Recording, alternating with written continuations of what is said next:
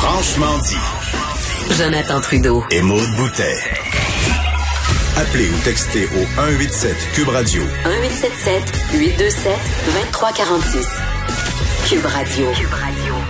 On en parlait depuis quelques jours déjà, euh, particulièrement à l'émission. On a reçu euh, plusieurs invités là-dessus. La question de la réouverture des restaurants euh, était de plus en plus sur toutes les Mhm. lèvres. là. on voyait tout être déconfiné, puis on disait, ben d'un, est-ce que les restaurants est-ce qu'on va pouvoir revivre cette expérience-là, le plaisir d'aller partager une bonne nourriture en couple ou entre amis, mais en même Oui. temps, tu as tout l'aspect de l'avenir économique de ce secteur-là, là. des gens qui attendent, qui perdent de l'argent et, et qui tapaient du pied. Alors, bonne nouvelle, selon Geneviève Lajoie, notre collègue au Journal de Montréal, Journal de Québec, on va annoncer dans les prochains jours que c'est le 15 juin qu'il y aura une réouverture des euh, restaurants à l'extérieur de la région de Montréal, avec évidemment quelques contraintes, mais quand même, enfin, des bonnes nouvelles pour les restaurateurs. On va parler à, à l'un d'eux, Carl Desruisseaux, qui est copropriétaire euh, du groupe Top Resto. Ça inclut plusieurs euh, restaurants, le pub du Parvis, très connu. Si vous êtes à Québec, vous connaissez Mhm. le pub du Parvis, le pub du Parvis Sainte-Foy, le London Jack, le Bira et Basta, la maison Livernois, le pub Saint-Patrick et plus récemment le Spag Etini.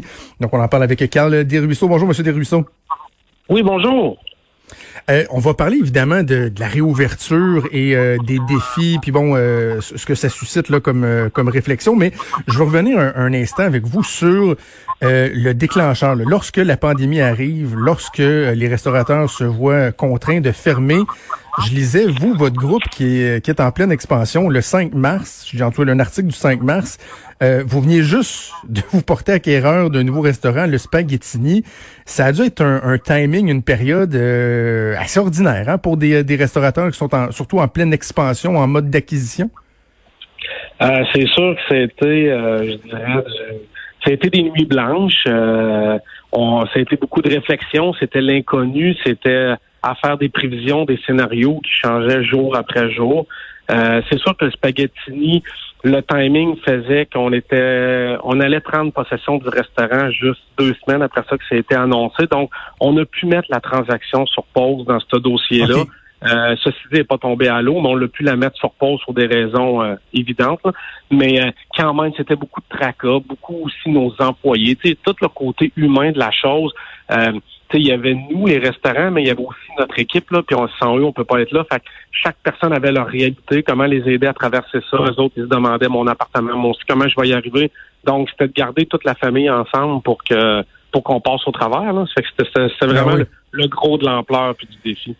Qu'est-ce qui a été clé dans votre capacité justement à, à maintenir votre monde, euh, à les rassurer? Euh, Est-ce que c'est euh, bon, il y en a qui parlent de la subvention salariale, il y a la PCU. dans votre cas, là, qu'est-ce qu'est-ce qui a été le plus efficace? Ben, je dirais que ces, ces deux-là ont quand même été. euh, on a rembarqué, je dirais, la garde rapprochée, là, le groupe de gestion. Euh, ça, ça nous a permis de les remettre au travail tout de suite pour qu'on ait une équipe solide euh, pour planifier des, des plans de réouverture. Fait que ça, ça m'a permis de justement de revoir ce monde-là près de moi. Euh, puis il y en a qui ont continué à travailler, même si on est dans la restauration, puis sont restés avec nous euh, depuis le début. Puis les autres, ben, où la PCU a vraiment aidé aussi à, à stabiliser pour ceux qui avaient des, des que- justement, ça leur a aidé de joindre les deux bouts. Puis après ça, c'était garder communication avec la team euh, pour leur dire qu'on était là, qu'on était un groupe en expansion, qu'on était solide, qu'on passerait au travers. C'était désécurisé, mais tout ça. Euh, bien des restaurants ont choisi de d'opérer par euh, take-out, donc euh, du euh, prêt à emporter, oui, à consommer. Euh, J'imagine que c'est du cas par cas. Vous avez plusieurs restaurants dans, dans, dans votre groupe. Comment vous avez évalué, comment vous, vous avez agi par rapport à cette question-là? Ben, il y a deux choses. Il y a les restaurants qui étaient dans des zones touristiques comme le pub Sainte-Patrick, la maison Livernois, là. Puis pour ceux qui ne suivent pas, c'est proche du château Frontenac. Fait qu'on parle exactement très, très, très touristique euh, majoritairement. Euh, tu sais, le calcul était facile, ça valait pas la peine, même d'un point de vue marketing, c'était trop fastidieux à, à faire dans ces endroits-là. Euh, ceci dit, on a des d'autres restaurants dans, comme sur Saint-Joseph, le pub du Parvis, le London Jack, le Bira et Basta, euh, plus urbain, plus des gens qui la vie de quartier est là. Donc on l'a fait, mais on l'a pas fait pour des raisons économiques. Sérieusement, là, c'est sûr, c'était pas, faut être honnête, c'était pas viable, mais plus pour un, notre équipe pouvait recommencer à travailler. Euh, deux, on était capable de, ça pouvait payer des frais de base comme les assurances, l'électricité, mais pas vraiment plus. Mais au moins, ça faisait qu'il y avait une base de l'équipe qui était là. Ça faisait parler. On était sur les médias sociaux. Ça nous permettait d'écouter ce que nos clients veulent aussi pour le futur, puis de Ben voir oui. comment ils ont hâte. Fait que ça gardait comme un, lien avec. C'est vraiment pour ça qu'on l'a fait. Puis on est heureux de l'avoir fait. Puis on s'est peut-être rendu compte aussi qu'il y a dans le futur, c'est de quoi qu'on devrait continuer finalement. Bon, là, euh, on a des, euh, des informations euh, préliminaires sur ce que le gouvernement va annoncer le, le 15 juin. De ce que vous voyez là-dedans, est-ce que c'est fidèle à ce que vous vous espériez ou ce à quoi vous vous attendez? J'imagine qu'il y a une préparation déjà qui a été faite en, en, mode anticipation. Est-ce qu'il y a des surprises là-dedans? Est-ce que c'est fidèle à ce que vous pensiez? Non, il n'y a aucune surprise. C'est sûr que là, du temps, on en avait dernièrement. Donc, on a regardé ce qui se faisait en Europe, ce qui se faisait aux États-Unis. Euh, on est abonné à tout ce qu'on peut s'abonner pour savoir, puis vraiment analyser. Puis, honnêtement, c'est fidèle, c'est c'est c'est c'est correct. C'est faut, faut, faut quand même être euh, le côté social de tout ça, penser à, à la pandémie, c'est important. On veut faire attention à la santé des gens. Fait que non, ce qui annonce qu'on a lu, c'est à ce qu'on s'attendait. Euh, puis d'un autre côté, les villes nous surprennent un peu dernièrement. le maire Labombe là, qui disait qu'on pourrait peut-être élargir nos terrasses et aller. Normalement, c'est très fastidieux avec eux. Fait qu'eux, on est agréablement surpris du discours qu'ils tiennent pour l'instant. On va voir si les nos permis nous le permettent. Ça, c'est un, autre débat. Mais pour l'instant, c'est quand même positif. Puis pour les, on a des restaurants, on est chanceux en ville. La majorité ont des grandes terrasses en ville, ce qui est très rare. Fait que nous, ça va nous donner la la possibilité d'agrandir ça davantage, puis ça va, disons que ça va bien faire les choses. la question que j'imagine vous vous posez, c'est est-ce que la clientèle va, va être au rendez-vous? Est-ce que les gens vont être craintifs? Euh, bon, économiquement, il y en a qui ont vu évidemment leurs moyens diminuer, tout coûte un peu plus cher. Peut-être même vous, vous n'aurez pas le choix d'augmenter ou d'ajuster un peu vos prix. Est-ce que vous avez des, des craintes par rapport à, à, la capacité des gens de répondre présent lorsque les, les restaurants vont enfin réouvrir? Euh, oui et non. Encore là, les restaurants touristiques, où ce que c'est un achalandage qui vient de partout dans le monde ou euh, de partout dans la province, comme dans le Vieux-Québec, ça va être une chose. Ça, je suis très conscient.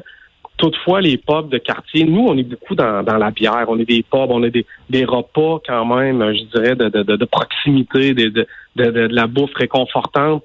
Euh, on n'est pas inquiet parce que, tu sais, un pub, à la, quand on regarde à travers le monde, des pubs, il y en avait en 1800 il y en avait en 1900 qui ont passé toutes les crises parce que quand les gens ont moins de sous, ben, ils continuent à boire de la bière ou ils en boivent plus. Puis de la bière, c'est de quoi qui est, qui est quand même accessible. On n'est pas dans les dans la fine euh, dans la fine cuisine. Donc, on a des gens qui sont là, qui vont revenir, puis ça a passé les époques, ça a passé les grandes crises, puis on pense que nos pubs vont passer au travers parce que c'est un, c'est un modèle d'affaires qui, qui correspond euh, qui traverse le temps, puis on y croit. On trouve même qu'on est peut-être chanceux d'être dans ce créneau-là pour l'instant. Ben oui, ben oui.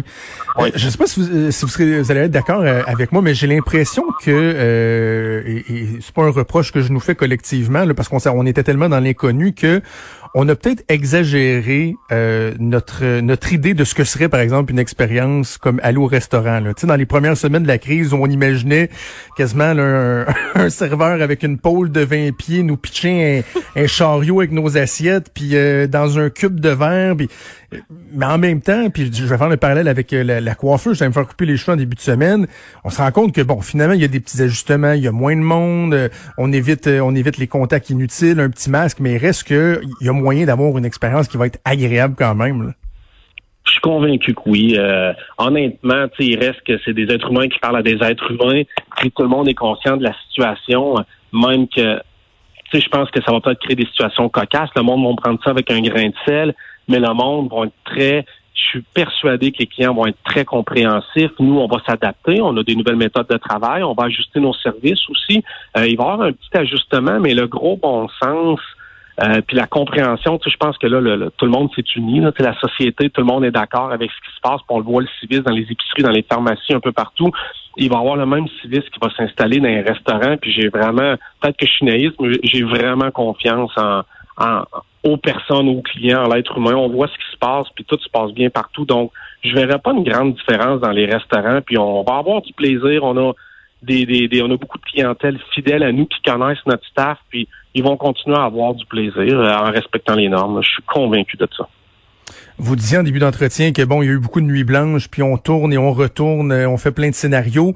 je, pose à peu près la question à, tous les invités des différents secteurs sur l'enjeu de la rentabilité, parce que c'est une chose d'être enfin capable de reprendre les activités, mais en même temps, bon, la restauration là, c'est pas un secret pour personne. Je pense les marges de, de profit sont sont pas très grandes. Donc, est-ce qu'il y a cette préoccupation-là de savoir ben, si, par exemple, on peut pas opérer à plus que 30 ou 40 ou 50% de notre capacité, euh, considérant les coûts fixes, etc., est-ce que est-ce qu'il y a une crainte de ne pas être en mesure d'être rentable à, brève échéance?